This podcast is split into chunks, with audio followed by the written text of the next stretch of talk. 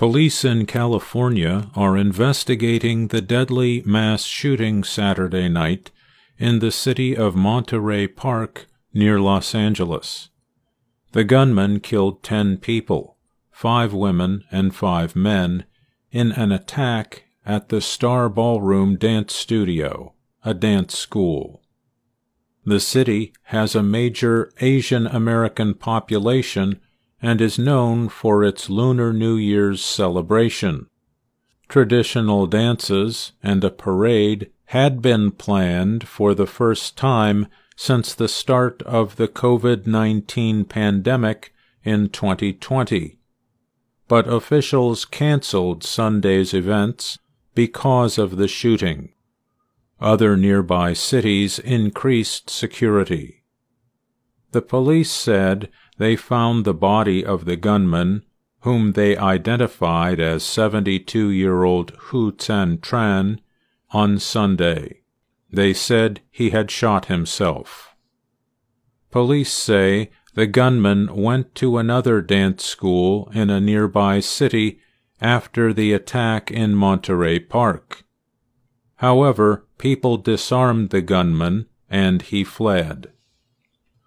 Los Angeles County Sheriff Robert Luna said a white vehicle, a van, had been seen near one of the attacks, and police launched a search. On Sunday, police found the van with the suspect's body inside. Luna said no other suspects were involved. The gunman's motive or reason for the attack remains unclear, Luna said. Ten people were also wounded in the attack. Seven were under hospital care as of Monday. Luna did not release the ages of the victims, but said they all appeared to be over the age of fifty. Congressional Representative Judy Chu spoke at a news conference after the attack. She said she still had questions, but said people in the city should feel safe. The community was in fear, thinking that they should not go to any events because there was an active shooter, Chu said, adding, You are no longer in danger. The area has a big Chinese population. The Lunar New Year celebration was expected to bring 100,000 people to the area.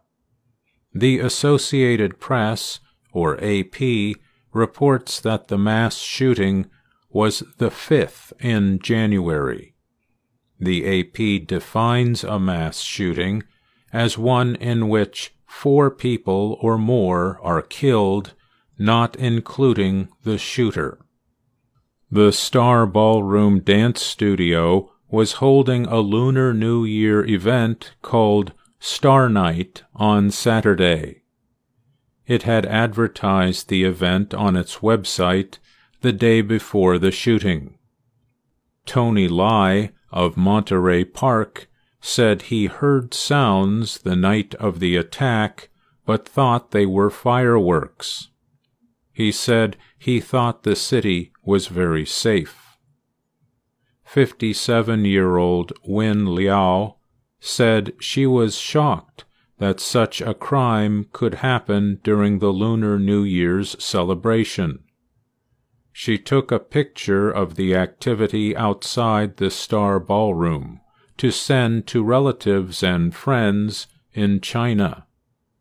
She said she wanted to let them know how crazy the U.S. is becoming with all these mass shootings, even in the new year.